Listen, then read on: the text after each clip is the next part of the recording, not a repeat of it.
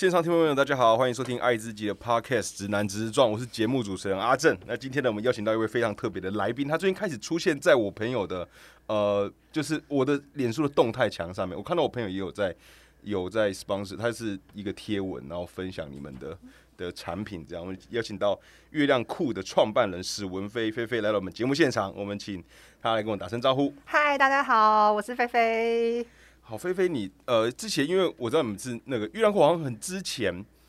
我甚至不知道我知不知道这件事情，但我真的是蛮成年之后嘛，也蛮大了，才知道有月亮杯这件事。然后什么是？因为我们听众主要都是呃以男性为主啊，生理男性为主，那你可以帮我们介绍什么是月亮裤吗？哦，没问题，没问题。月亮裤是我们家的产品，然后我们是台湾第一个月经裤的品牌。那大家其实成年之后才听过月经杯或月经裤都是很正常的，因为台湾这几年才有。哦，真的是这几年才有。对对对对对，像月经杯的集资案，它是二零一五年才开始的，然后到二零一七年才开始上市，所以其实大家不知道是非常正常的。哦。以前根本没有这个东西买不到。OK。嗯，然后我们自己家的月经裤，它是到二零一八年才开始出现在市面上。好，所以都是在这几年发生的事情。一八开始。对，然后这两个产品它基本上都是可以重复使用的生理用品。有月经杯跟月亮裤嘛？对对对对对对对。哎哦，月亮杯，但你可以叫它哎，它在，因为我在写门房的时候发现问题，就是因为你也是古木木的创办人。对对对对对。然后，但月亮裤它跟古木是一个都是品牌名称。哦，我可以简单解释一下，就是因为呃，我们家是第一个月经裤，所以大家都会把我们家的品牌名称“月亮裤”就是冠称为。昵称为是这个品类，然后月经杯跟月亮杯大家都是昵称，就是都是俗称，它都是同一个。那只是因为我们家品牌是月亮裤，所以大家就会直接称呼。那因为月亮裤它主要就是在做月经裤，那古木木是我们另外一个品牌，主要是在做月经议题、月经教育等等等。然后我们那时候就把它分开，因为如果你用一个因为我们一开始就很想做月经教育跟月经议题，可是如果你用一个商品去讲月经教育跟月经议题，大家都觉得你是想要干嘛干嘛，你想要对对对对，很 在一些经营上上对对对对对，所以我们那时候对，我一直以为是先有古木木才有那个，所以应该是反过来，应该先有月亮裤，因为你们是先做。一八年的时候做，其实先有古木木没错，哦一样是先有古木木。对对对对对对对。哦，OK，好。我自己没有认真想这个问题，我刚还想了一下。因 为我因为我也是在中间有点，哎，其实我觉得这样也蛮不错的，因为现在会想到这个品类，应该是目前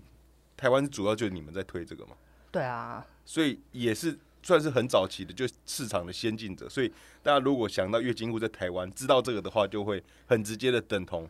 月亮裤，直接等于这个品类的名称。没错，但是说只要 Google 这东西都会找到，对你们，没错没错，对啊，这这也也也不错。但是对公司来说，在商标使用上，就会是还是要跟大家讲说，哎，这个是品牌名称，不要误用。就像 Photoshop，因为其实大家也会说，哎，我 PS 一下，可是其实不能这样用，因为那是跟商标是有关系的。但大家都已经这样用了。哦，它已经哦，它已经变成一个动词了，对对对，就跟 Google 一样，对 Google 一下。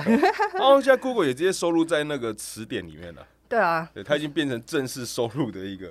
我也是后来才知道说，哎，对公司来说，商标使用上来说，这样其实是不好的。它以后如果变通用字，你就没办法主张这是你的商标了。哦，所以有好有坏。对对对对对。啊，但我觉得在是在前期的话，觉得这样也也不错，至少在 SEO 上面，在搜寻上面 是蛮不错的。对啊。好，OK，好，那我想想问一下那个菲菲，你你本身的呃的专业背景是什么？就是因为现现在等于是全职投入，这就是你的创业了嘛？没错。对，然后你本身就是可能有相关的背景，我猜就我不打比方，可能是纺织啊，或者是呃，对对对，我知道，就是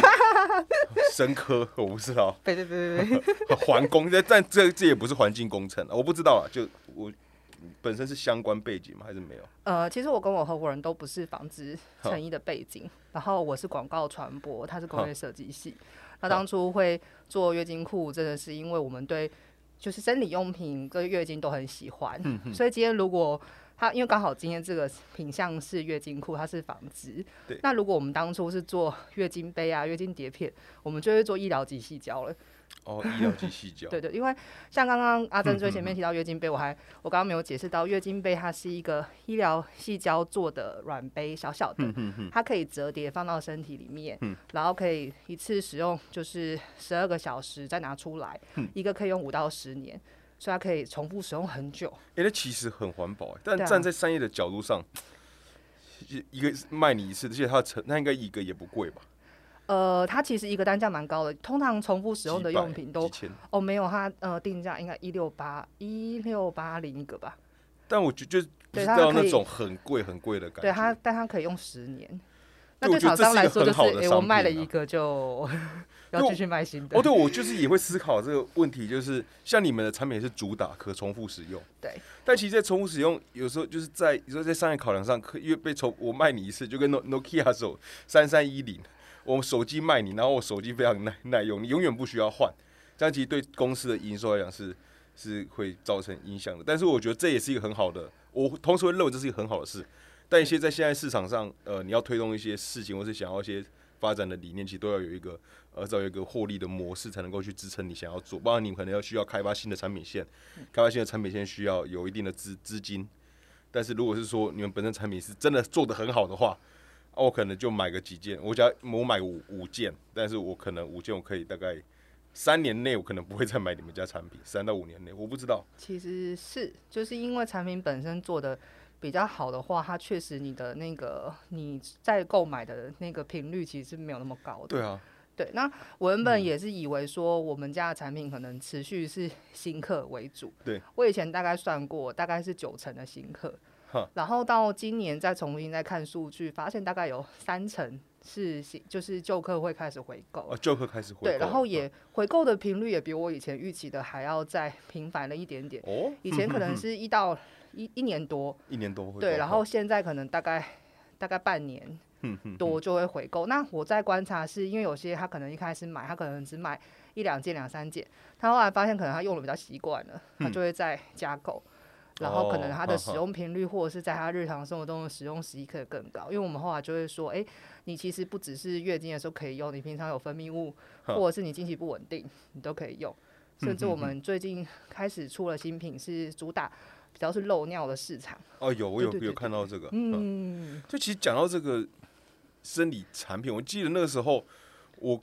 当我因为小时候最多就知道会有卫卫生棉，以前真的没有别的用而且。你知道我我家里还是就是只有我一个妈妈，啊，就我我就兄弟啊，就我我爸就爸妈，然后就我们家是就只有一个家庭里面就只有一个生理女女性，所以、嗯。然后我自己的状况是，我记得有印象很深，我国中上那个生理课的时候，不是生理课啦，那个健健健康课，教育，嗯，然后他在讲到生理期的时候，我其实整个人蛮不舒服的，因为我很难想象，就是会流血，然后每个月固定，因为我小时候就很怕血，我是一个哦怕血的小孩，就我看到血就是我会有点晕这样，然后我会蛮不舒服的，然后所以上课我印象很深，就是老师在讲那一段，整个会讲，我就很想从我的自然的孔洞，特别是从下体流出大量的血的时候，我那时候真整个上课真的蛮蛮不舒服的。然后直到现在跟就是跟一些伴侣啊会聊一些就是生理的事情，他会觉得他我会跟我描述比较多的时候，我当下也觉得就是这是一个很自然的事，但我还是会有点有点知道有点禁不住，就我觉得我是怕血的。但总之就是这样。好，那反正后来呢，就也知道一些生理产品是什么棉条，嗯然后还有那个月亮杯，嗯我就很难想象那个在塞进去的时候会不舒服吗？其实这也是这两个产品它在台湾推广比较受到就是没有没有那么普及的一个很大的原因，因为其实还是蛮多生理女性她其实不习惯把就是呃生理用品放到阴道里面去，因为没有那个习惯，也会觉得呃也会觉得。有的时候它并不是一个像是人家所谓的处女情节相关，她就是没有那么习惯说把对她来说是异物，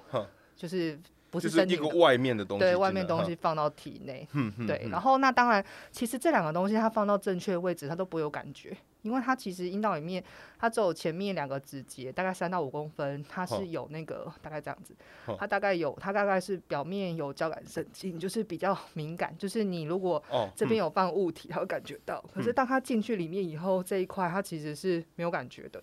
所以其实棉条跟月经杯。要在上面，就是对他们都放在那一个区域。对嗯嗯，可是可是就会变成说，一般人他就觉得，哎、就过前面那段其实就哈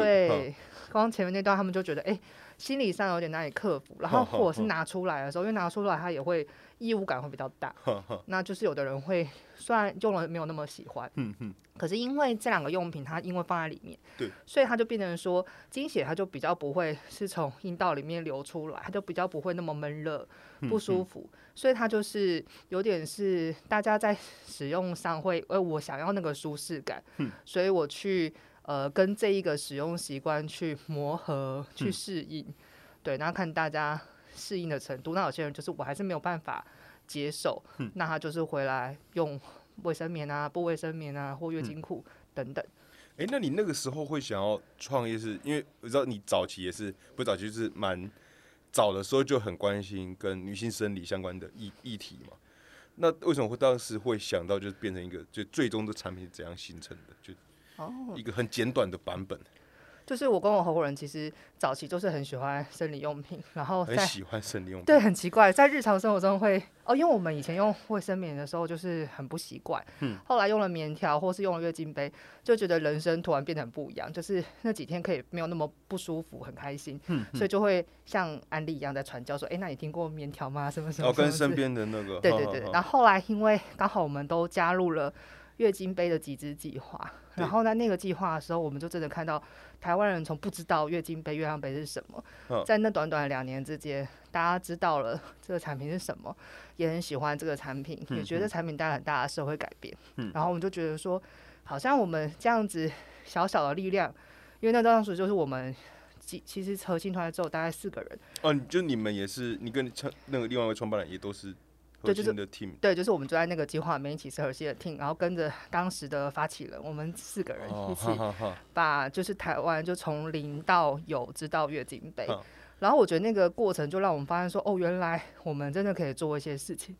然后我们就在集资要结束之后，我们就想说，那我们就创古木木 这个 少女团体，然后想说我们可能可以来做一些事情。那个时候包括我们列了蛮多的计划线，那其中一个就是自己的月经裤，哈然后后来就开始做了这个产品。哦，嗯，所以那是大，也就是应该是月亮杯，听起来是月亮杯的那次的呃经验，无论是集资或是在这个算社会的认知度的这个过程，这过程才萌发了就是想要呃弄一个就是创办自己的月亮裤品牌、月经裤品牌对，的念头，嗯，就是那个时候开始。哎、那在那个之前，就我们好奇，就是之前因为。因为我想，我应该说，大部分的人应该至少都是经历过，就是的，念书、出社会、工作，就是帮别人上班。就你有经历过这样的过，应该有经历过这样过程吧？就是因为我觉得那是一个身份的转换嘛，从呃，就是从一些社会参与，然后再主要就是要放，就是放下工作，然后自己去创自己新的东西，这一个的过程，我蛮好奇的。跟大家补充一下，因为我们两个人其实都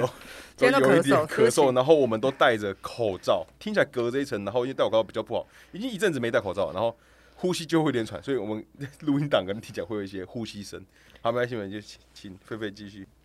其实就是之前我们两个的，我们两个刚好那个历程都有点像，因为不管是广告设、广告传播或工业设计系，其实都有经历过进了广告公司跟工业设计公哦司的历程。对，然后我们进了公司之后，然后后来就是。呃，我后来回去念书，然后后来还有阵子去打工，就呃不是打工，他就去当那个国际职工，然后再回台湾。回台湾之后，我又回广告公司上班，然后他就开始接案，当那个设计案的 freelancer。所以其实我们都是有一个帮人家打工的经验。哦，然后我觉得那个时候有趣的是，我们两个刚好都有一个，嗯，一个一个想要的东西是，因为广告它像广告我们这一块，它在分工里面，我就是参与产品已经上市到后面有一段那个，就是产品已经出来了，对，产品已经出来了，开始推到市场上。对，然后会有一个预算，然后你要去让更多人认识这个产品。然后工业设计系是产品上市之前的那一段，好，就一个概念，然后如何把它对，如何把它做出来做。出来。做出来之后，通常上市，因为那就是业主的事情，他就跟你就比较没有关系。我不知道为什么我们两个都那个时候有趣，是我们都有一个愿望，是一直很想参与一个产品的从头到哦，尾、完整的完整的生命历程自己摸。摸过这样。对，然后到甚至看到这产品，因为像我觉得那时候广告公司有一个状态是，我帮客户做了一年很厉害的 campaign，那第二年、第三年、第四年，那我要做什么呢嗯？有的时候你会陷入一个灵感的枯竭，也不是说灵感的枯竭，但就你就会想说，你就是持续在做一些事，可是你不太知道说下一个镜头是什么。嗯嗯嗯，然后，可是那个时候我们就在想说，那如果同样它放在一个产品的一个生命里面呢对？它或许它的形式就不一定是每年是做这样子的东西，可是它同样每年又要有一些进展。嗯但它但是那个同样的念头，就是很想参与一个产品的从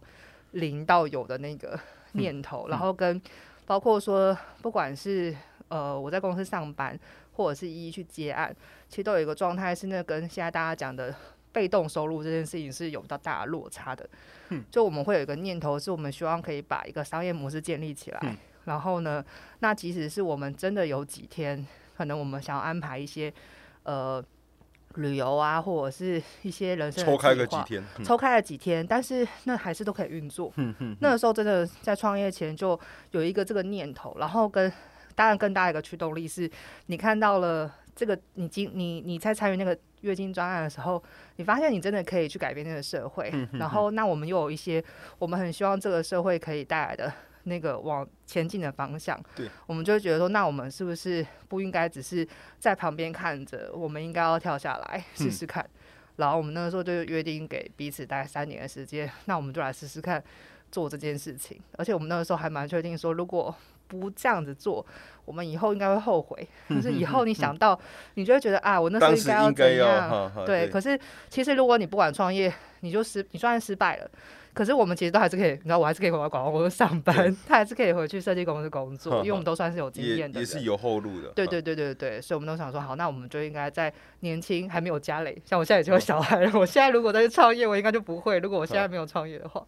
对啊，所以就是那个时候想说要试试看。对哦，那其实听起来也不算非常非常久以前的事情，至少是八没有、欸，大概已经六七年前。六七年。对对，然后这些是你跟以上那些东西是呃创业前的想象，对正式头洗下去的想象。对因为我是想象我的自己的认知应该是洗下去之后有很多可能跟当时想的其实并不太一样，一定中间会跌跌撞撞。但尽管现在呃月亮库这个灰谷物油品已经在这个这个领域内已经有一些有自己的立足之地，但这个前期一定有经历过很多呃挑战或是一些呃很困难的部部分。那我说刚刚那些想象目前有实现吗？譬如是说你现在是一个可以抽出几天然后去旅游的一个状态吗？还是因为身为创办人，你还是得需要顾及很多，或是就算你可以离开，但是你自己心理的状态无法离开，会有这种状况吗？我觉得比较是心理比较放不下。因为我觉得应该就是你醒来就会想到自己的事，对，就是其实日常营运同事都可以维护的很好，但是我觉得像我或一我们在公司更重要的任务是，我们要去思考说，那下一个阶段对，就是公司的下一步，我们要怎么做，哈，然后把那个蓝图画出来，然后去先去布局或先去找资源，先去做规划，说那我们接下来要去哪边？对，不然如果只是日常，那其实其实真的我们不在几天还好。对，那说但这个会。就是这过程中，你觉得怎样？就是自己的状态啊，就是我就我就就开始创业之后，应该有很多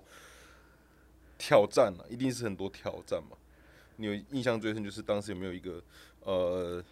说哇，我我没想过，但是就碰到一个很巨大的困难，但但后来后来跟过来了，这样子，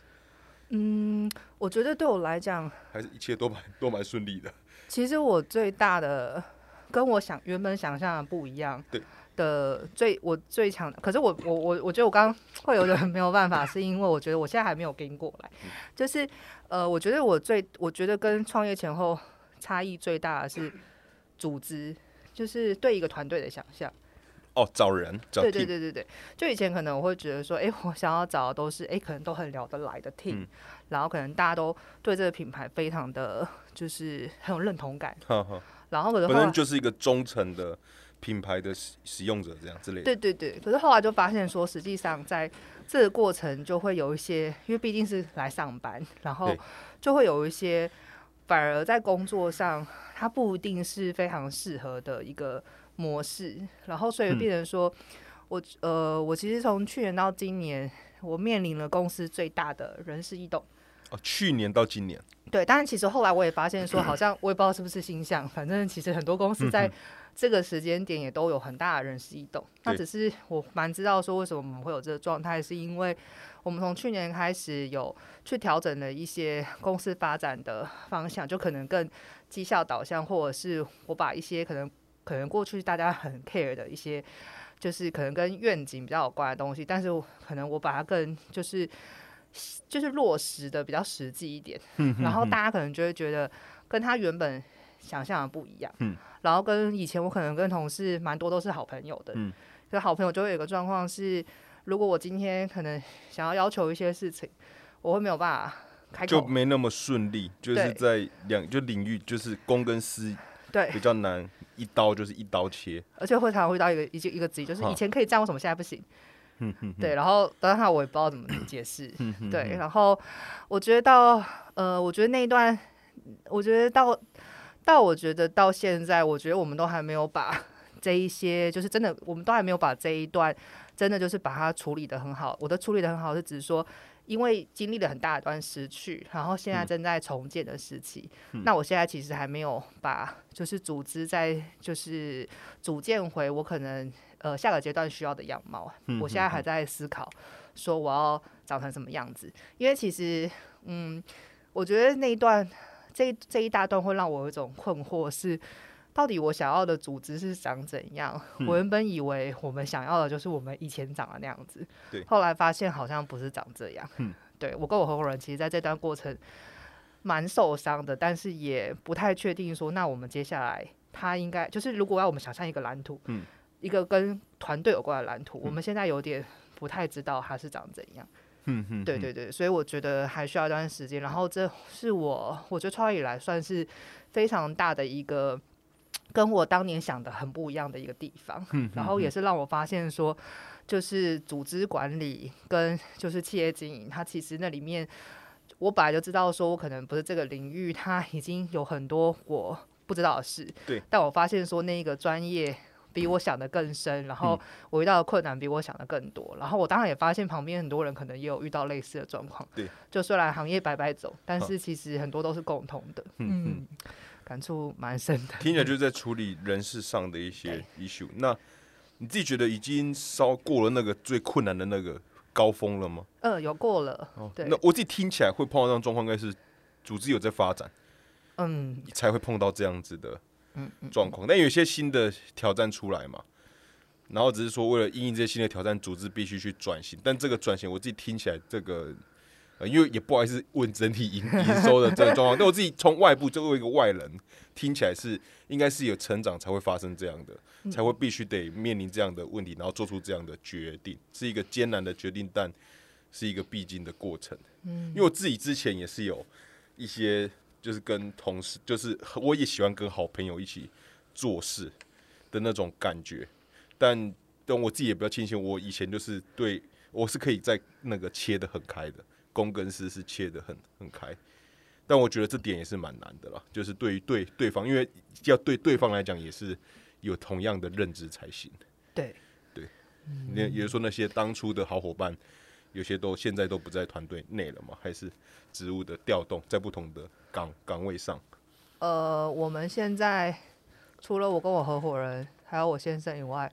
公司待超过两年的好像没有了，只剩一个。就都是新都新新人对了。对，嗯，那这也是一个感觉，是路上的取舍、欸。哇，那听起来你自己心里虽然可能不至于到影响整个公司的发展，但心里也有蛮多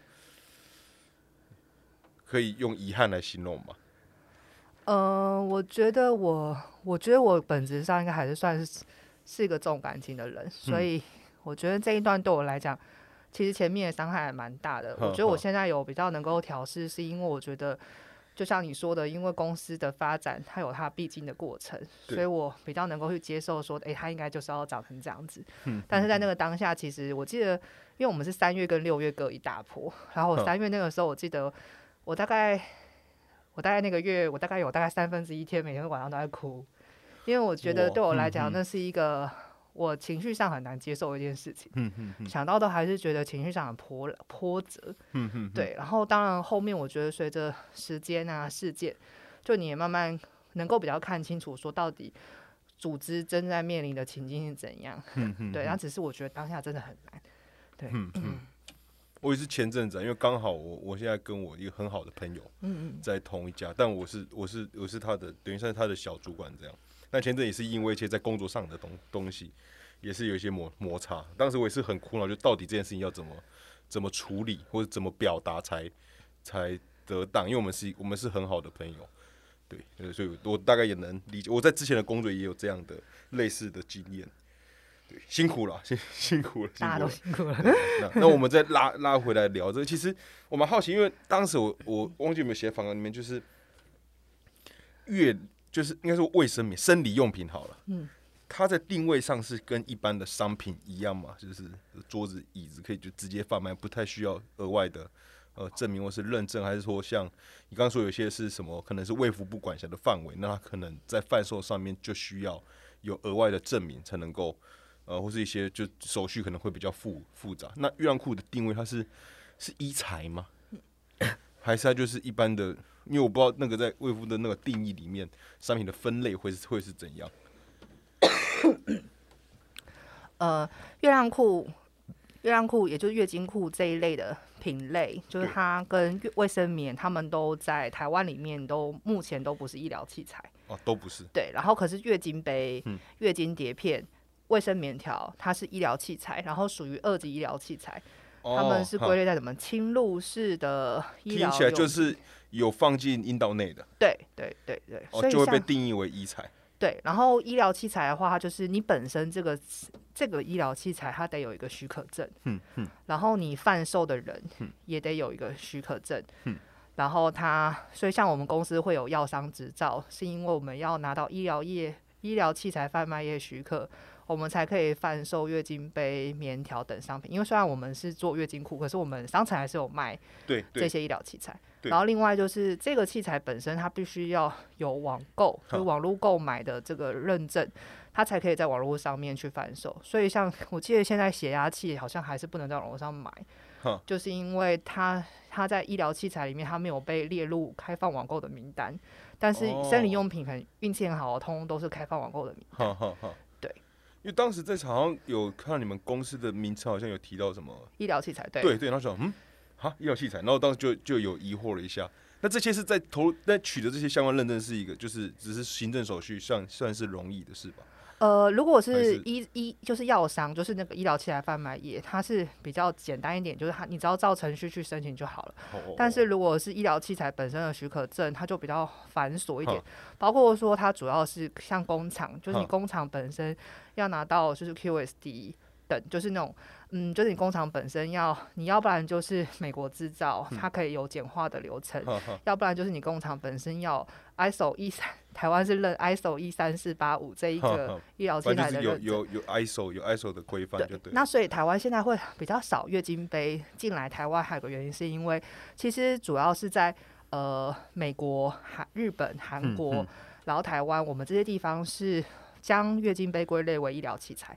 嗯可是其实像欧洲、澳洲的月经杯都不是医疗器材。哦，所以他们来讲就是一个就很好贩，就通路就是很好铺了。对，所以变成嗯说，我今天如果要去进口国外的月经杯，它如果是欧盟的或者是澳洲的，它本身的工厂应就不会拿，就不太可能它会找医疗等级的工厂。所以可能就销不太到，除非就是水货那种。对，就除非是水或者水会违法。那如果你要合法拉进台湾，哦你就得让，你就得那个医疗厂本身要有那个 ISO 认证对，，但是他们可能他们的市场本身又不太需要，就不太不吃这个认证，所以他们也通常不会准备。因为他们的市场就这个东西就不是医疗器材，他们就不需要用嗯这个成本去。哦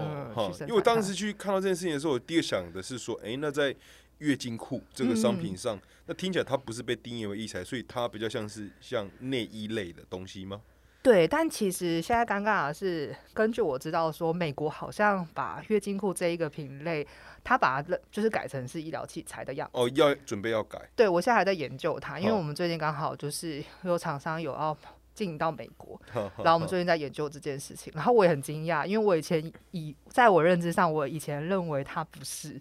所以我们也是哦，最近才知道这件事。对，但因为我觉得就进入创业才会碰到这些，真的是很细节的问题。对对就是到底就不同区域、不同国家对于这个商品的定义，然后它会影响你的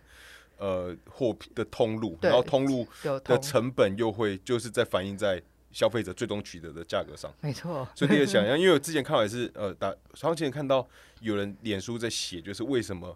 呃那个是什么行动电源会那么贵？哦，对，然后在学说以台湾来讲，然后说说他一定要取得，也是就取得许可或是认认证，然后说光他们要取得证，他们要光送一次检，送检一次就是要送四五十颗。就是他光要代理的东西，他可能就是他先准备要十五颗，然后先送去检，他有一个送去检的，然后一个送去测，反正他有可能一次就送数十颗到百，然后这是测，就是测一一一次，然后他要测试通过才可以拿到那个证，然后大家有蛮去详细的描述整个，呃，而且行动队员，我记得入关就是还对，就是就是有一些很很麻烦的，对对对，对然后有很很多道手续，所以最终到消费者最终，他可能原始的生产成本其实并不高，但是就是为了就是后面这因为有一些许可安全的规规范，所以他就那边也比较想要强调就是，如果你看到一些那个 行动电源如果太低，就是价格太低的话，也就是也真的不建议买，因为那些是没有特别经过测测试，呃，经过测试的成本就是真的就高，它要不要就是那样，所以我讲到哦，那月亮裤在这个过程就是这样，因为看你们商品在你们第一个跨出的海外市场是哪？日本吗？嗯正式的市场是日本，没错。正式的，对对对，因为我们其实如果你只是说国际运送，它其实受到好多国家，我们连文莱、好意大哦，利都寄过。国际哦，可是就消费者在就下台湾的单这样。对，正式代理处就是进口到嗯市场就是日本。哎，那日本那边，这就就这就比较细节，就我是说日本那边是你们自己呃，去有一个团队去那边，还是是那边代代理你们？日本那边是一个代理商协助营运的，然后那代理商本身哦的背景，他是做也是做女性议题相关。但是日本像现在月经裤也是变成医疗器材，所以前阵子去年到现在，我们也是在忙这件事情。也在处理这个。对，哇，那听起来处理的，因为碰到跨国的法规，对，反正就是啊，听起来就是要花钱找当地的对对 法律顾问或是一些行政相关的的工作这样。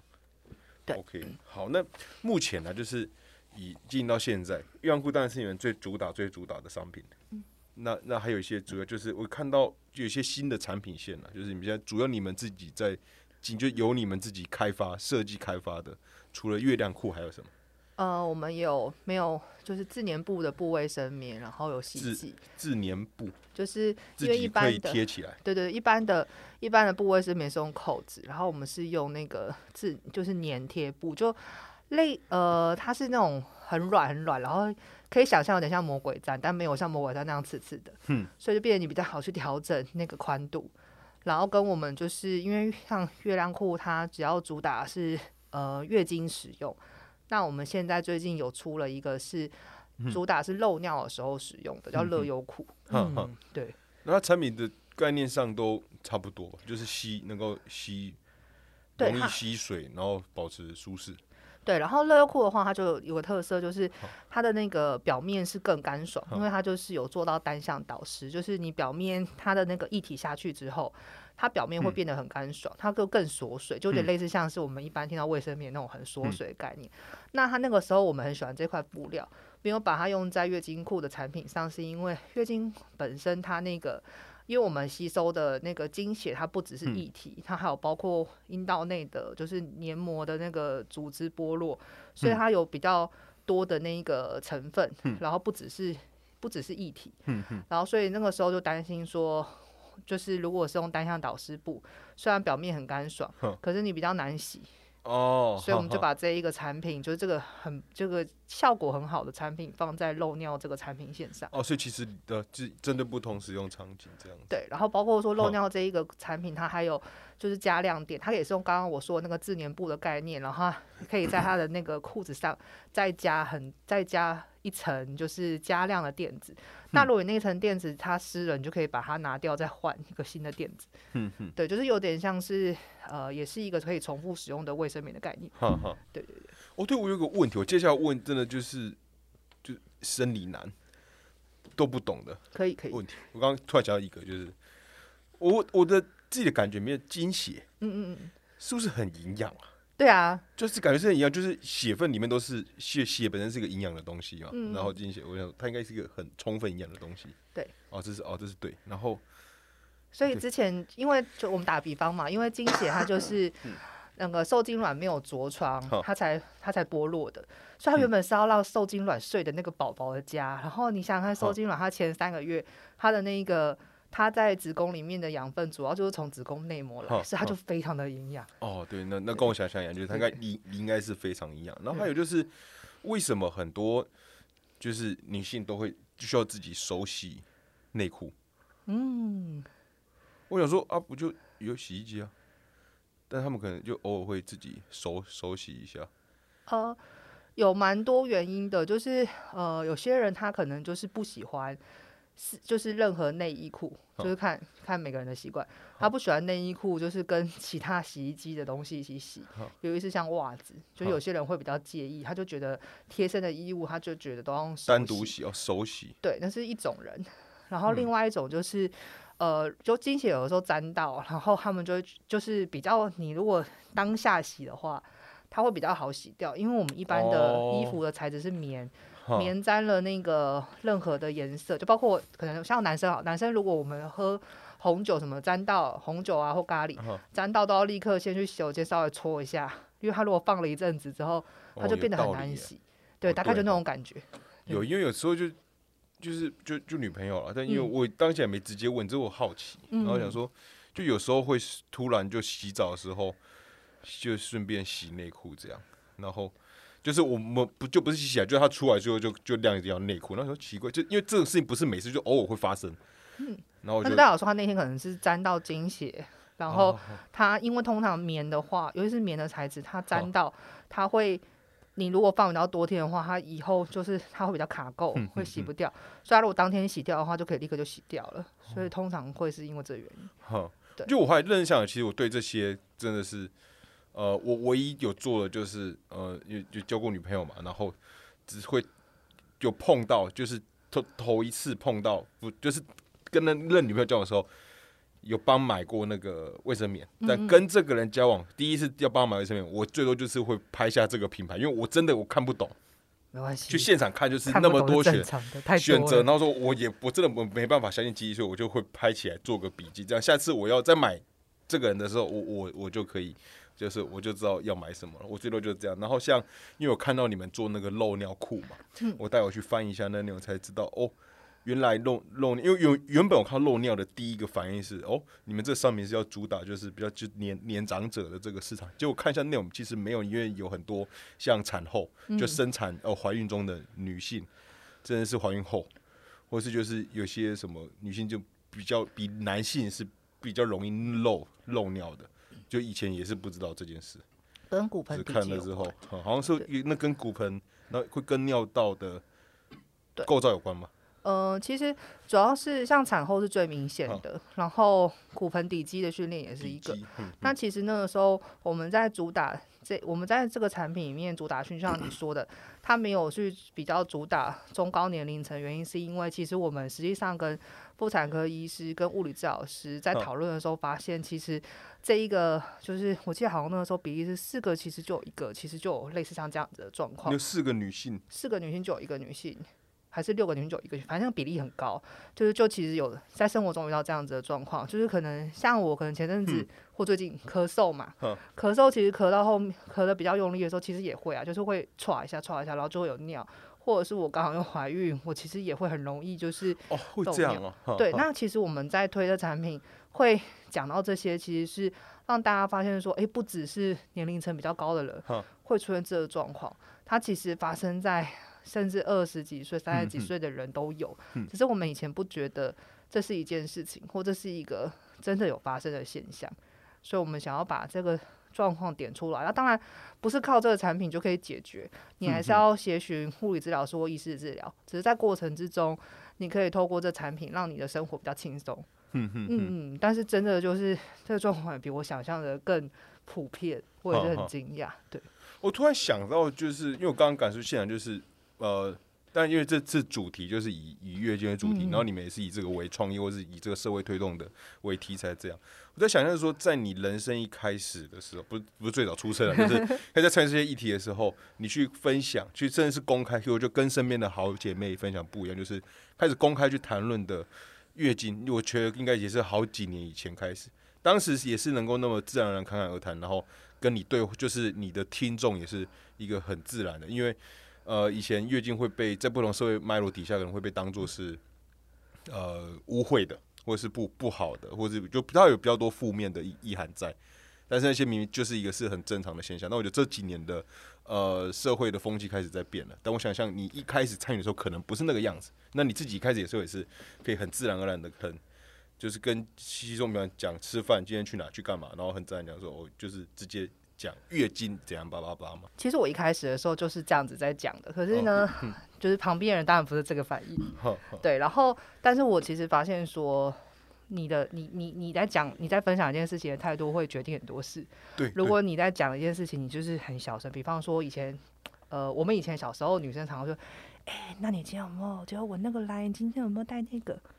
哦，对，它会有两个那个在这个句子里。哎，对，但哦，但我们都听得懂，而且音量是小的。对对对对对，那音量是小声。可是如果今天你就回他的时候就说：“哦，你是在说卫生棉吗？我有带，要不要借你？你要什么的？”那你就很自然的回复他自然的音量，他就会发现说，好像他不用讲那么小声，他就会慢慢音量其实会恢复到他可能正常讲话的音量。对，可是我觉得就是一个你在过程中你怎么样去跟别人讲话，就是如果今天你用一个很害羞的方式去跟别人讲话，那别人当然也会用一个很害羞的方式去回应你，就算他可能没有觉得这是一个害羞的，可是如果你今天都是很侃侃而谈，那别人虽然刚开始觉得很怪，但因为你。都是这样子，就很认真的，对方就觉得，嗯，对方就觉得好像就可以去接受，对。然后我觉得蛮好笑的是，那个时候有一个上次我听到我合伙人好朋友的案例，因为他那个时候还来我们那个。狂欢节致辞，他现在是 新北市青年局长。他后来在他脸书上就讲到说，当初他要出国念书的时候，我合伙人就陪他去药妆店，就是买那个买卫生棉，然后买卫生棉，然后就一直在跟他讲说，我觉得你应该用棉条，棉条很好用之类的，什么什么的。他那个时候还是，就是你知道要。大要大学要念出去念书，就是你知道二十年前的台湾。他后来那次忍不住在药妆店大吼说：“陈云，你不要连我下面塞什么都要管，连我下面什么都要塞。就是你连不要连我下面要塞什么都要管，下面塞什么都对，就是就是我们虽然这样的侃侃而谈，别人也还是会生气的。哦，对。可是其实日子久了，就是我也曾我也就是有遇到我朋友，可能刚开始我在跟他推广卫生，就是卫生棉条什么的，他。就是很不以为然，或者是就是四两拨千斤。可是大概过了半年、一年，甚至两年后，他可能就会默默来跟我说：“哎，我后来有开始用了，我觉得很好用。”对，可是那个都要过了一段时间以后。嗯，因为我自己是听身边朋友用过棉条的，都说就是就很棒，嗯，这就是赞。我是棉条教哦，那个对，然后那时候我就。因为我也是第一次听到这东西啊，然后说哦，既然说这么赞，然后我跟其他女就是女生朋友的时候也会聊聊到，但因为我不知道，我毕竟没办法成为用用户嘛，对对对对，所以就只能听到说，哎，你们用有就是我不知道为什么会会聊到这个。好了，说那你在进这些议题，因为呃，毕竟月经呢，生理这个东西，或是女性，她有在这个社会文化底下，在脉络底下，还有一个呃，像相对是被就一第一个是女性被被压迫嘛，然后再是说月经可能也是它有一些社会遗憾在，那你在。刚开始选定这个，或是在做月经传教的时候，或是在推动这个创业题目的时候，身边亲友的支持度是如何？最一开始，今天问了很多，我要认真回想当年的事情。哦，对，那我那你边回想，我这边也补充啊，就是其实那个菲菲呢，或是那个月亮库古墓这边，在其实专访非常非常多，因为它本身是一个呃重要的，或是现在呃。我会认为是重要，而且也受到关注程度比较多的议议题，相就相关的议题。然后，所以我觉得专访也很多，然后有些专访都写的蛮不错。所以大家有兴趣的话，可以去看一些专访。所以我其实，在写专访的时候，有一点有点困难，就是我又不想要问很多已经那些写进专访内的，但那专访是蛮精彩的，大家可以去看看。OK，好，那就回到刚刚那个问题，身边亲友的支持度，我当然有些我自己预设的想象，但我还是想听一下。其实我觉得以创业这件事情本身来说，就是因为刚好我跟我合伙人家里本身都是做生意的，所以就比较没有遇到阻碍。因为如果是公务员的家长，就会比较保保守的那个家庭嘛。对，因为像我先生他就是公务员的家庭，所以他们对他创业这件事就会觉得哎比较保留。我觉得有差哦，所以这样呃，你先生那是在一开始就是家就是在团队内？呃，我们早期我们早期团队，我哦，反们正就他也是就早早期成员，他算是早期成员，但不是一开始的，大概一年多以后，因为我们也是在那种创业社群认识，后来就把他就是就是反正他就默默的加入我们团队，然后就交往嘛，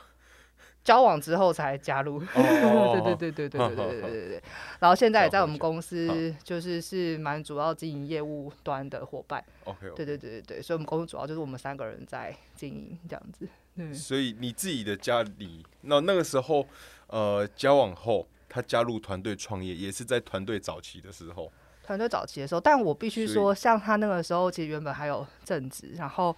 他原本是先就是辞职之后要投入他当时的创业项目。其实我觉得那时候哦以我是他女朋友的角度，我其实没有很希望他辞掉他的正职，因为我就觉得，就两个人至少有对对对对对，我就觉得没有很稳定。两个会一起爆爆掉怎么办？对对对对对，哦，我嗯觉得可是反而从家人身上，我们比较没有来自家人的，就是你这边是还对我创合伙人也是，就是都比较没有，甚至我合伙人他们家还帮了我们出奇非常多的忙。哦，对对对对对蛮不错的。等一下，那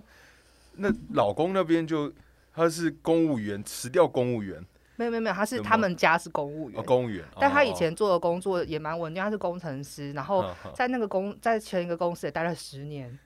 所以你就觉得哎、就是一个很稳定的状态啊。哦，那他家里的感觉，他的家里所受到的压力会比较大。呃，他哦们家是蛮鼓励他，只是我觉得就是那个风气上会长得不太一样。对对对，就会比较偏向是说，哎、你好好上班不是也蛮好的嘛？嗯但是嗯如果你真的要去创业，他们也没有说什么，因为爸爸妈妈就比较开，本身比较开明。可是我觉得那个家庭环境是比较没有这一个想象的。好好好，对对对，那至少跟我们家相较之下，嗯那就哦，那听起来是哦，至少是这听起来这部分算是蛮顺利的。对算顺利。然嗯后，但是反而我觉得是 产品本身，就是一开始我在，就是可能我在跟旁边的朋友。推广棉条的时候，我妈就会觉得你为什么要推广棉条？对，你说讲这个那么私密的事，就在餐桌上面讲，我不知道之类的。类似，然嗯后或者是说，甚至我记得我有个学姐啊，跟我从小一起长大，然后嗯她那个时候还跟我说什么，你用棉条的话，这样你以后男朋友会不会很介意什么之类的。我现在看不到我表情，我现在眉眉对头一高一低就啊，我后来有问她哦，就隔了几年之后在意，就是他觉得说你用了棉条，然后等他于想象是什么？就是可能你处女膜会有怎么样啊，然后什么什么之类的，哦，然后你以后男朋友会不会很在意或什么之类的。可是你知道，我很多年后问他，他其实自己有点忘记这，他自己已经忘记这件事了。哦，但是或许那个可能就是一个很根植在心里的对一个很本能的回话，对就在这对对对一体下，哦，会不会很在意？他后来也很支持我，可是那个当下我听到我也是很惊讶。那时候大概是我们我我国我大一大二的时候嘛，哦，你那时候就开始在宣，就是传教对对对那个生理用品，对对对。然后他大概大我两岁，然后那时候我印象很深刻，可是就是我妈妈或他他们会有这个反应，哈但我觉得感人的地方就在于说，后来我开始做了月经杯计划嗯，月经杯比棉条更大，你知道？对啊，对我那时候第一次看到本体的时候，对他然后我那时候第一想说，这放不进去吗？这这怎样进去啊？然后说要折一折，它里面会弹开。哎、如果折一折，它在里面没有弹开的话，啊，怎么办？或是说我都会想象进去啊，拿不出来怎么办？我有很多这些疑对对。对对对对。对，但这些就就这些题外话，你先没。有没有没有，这个个这个是很合理的，就是女生也会想这些事。然后反正那个时候感人的地方就在于说，后来我在做月经杯集结计划，我妈妈居然就是她开始会跟她旁边的亲友就是说，哎、我女儿在做这个啊，然后什么什么什么之类的。哦，那很不她很就是对，所以我就一路上看来，我妈妈从对棉条有点抗拒到很主动在推月经杯，我觉得那是一个蛮感人的事情。对，啊，对，我觉得这种心中，特别是家长的转变，因为我觉得对他们那辈人，我觉得对比我们年长的人，有时候我们自己要改变都很困难的。对，然后他们在这个年纪还有这样的转变，因为我也是经历过，像以前就是呃，因为这些政治因素嘛，嗯就是但我们家不太讨论讨论，家人其实我们家庭不太会讨论的。嗯然后就我反正我三一八之后就开始参与政治工工作，然后我妈从刚开始的不认同，到后来有一天发现她自己找相关的，就是真的是比较台湾的历史书，真的是可比较早期的，就是第一她在学校当那个图书馆的志工，她自己去找这个书来看，然后我第一次看到家里出现就说，哎、说哎、怎么怎么啊，主要借那个彭敏敏传吧，哇，然后就说啊，怎么有这本书？然后我妈说哦她去借来看的，然后我内心有点，那时候其实蛮感动，因为我觉得她在自己小孩的转变过程中，他也受到很多痛苦，因为他自己身边的朋友跟我们跟我立跟我们立场又不太一样，然后他们的朋友也都知道自己想我在做什么事，这样，嗯，所以有这个转变，我觉得很也是很感动。我想跟你的心情可能会差不多，就是从一个本来消极就没有到很反对，但这是消极支持的状态，变成一个很积极支持的那种转变，我觉得是是会感动人的。没错，因为今天这时间有点不够，但我还想再问最后一个问题，就是、嗯。我早上看到一个就是叫呃月经平权的东西，嗯。那我在想的是说，是我做并做个生理男性，就是说第一个是月经平权是什么，然后第二个是你想象中生理男性可以，因为就就觉得啊，就我生我本来就不会有有有月经啊，那我要怎样该参与，或是我要怎样的跟这议题相处，或是甚至去支持，嗯，对这是最后一个。其实像那时候我看到反光，我觉得哦，这题真的好重要哦，因为其实 月经平权呢、其实它比较反映的是，呃，自己前几年在台湾大家讨论到月经贫穷这件事情。嗯月经贫？穷比较，它是讨论到说是呃经济状况，就是比方说中低收入户的女生，因为其实像生理用品其实就是一个比较大的开销，然后哦，那，他又会，就是他本来就已经中低收入户，然后又因为生理用品的支出，所以导致说他会有就是根本没有办法买生理用品的状况，那就是月经贫穷。那其实，在台湾，我觉得要去解决月经贫穷，它有很大一块就是我们刚刚讨论到那些重复使用的生理用品，它怎么样去送到这些女生的手上。嗯那当他有一个可以，就是有点像是给他鱼吃，不如教他钓鱼。嗯他今天有重复使用的用品，他就可以每个月不用去想说我这个月的生理用品要从哪边来，嗯我就可以以这样子比较彻底的去解决他的生理用品需求的这件事情。那这就是我们社会上大家可以共同努力的地方。那至于我觉得日常生活中生理男性怎么样，就是去表达对这个议题的支持，其实我觉得有的时候。他就是还是蛮取决于说你身边的女性她想要的对待是什么，因为我觉得每个人不一样，就是每个女性她可能有的有的女性她就是喜欢她月经的时候比较会关心，嗯有的女性她都希望说月经它并不是那么病逝感的一个存在，她希望她是被像常人一样对待，不要她今天可能情绪不好的时候，然后就是别人就会跟他讲说啊，你今天月经来或什么的。那我觉得大家只要理解一件事，就是月经确实它的前后，因为荷尔蒙的影响，确实情绪会有不同的变化。但是我觉得回应到我们每个人，不管是生理男生或生理女生，我们大家都有情绪的 高潮起伏、低潮起伏。所以我觉得就是呃，我们看到我们不分性别都可以去关注到彼此的。情绪或身体的需求这件事情是重要的，然后跟就是呃每而且将每个人的，然后第二个就是每个人的月经状况很不一样，有些人的月经状况，像我可能就是运气比较好，我的血量没那么多，血量没那么多，然后也比较不会痛。可是有些人真的是血量很多，也会很痛。嗯嗯，然后当这个状况你在你的同才或者是你身边的亲友有发生的时候，我觉得就是呃，我觉得就是去尊重他的状态，嗯就是不要觉得说，哎、是不是你太夸张啦，什么什么什么之类的。嗯因为我觉得我们自己没有这个现象，包括我自己，嗯其实也是，就是我第一次听到我同事会痛到晕倒或痛到吐的时候，我也是当下第一个反应是，哈，怎么可能？就是发生什么事？但是嗯真的确实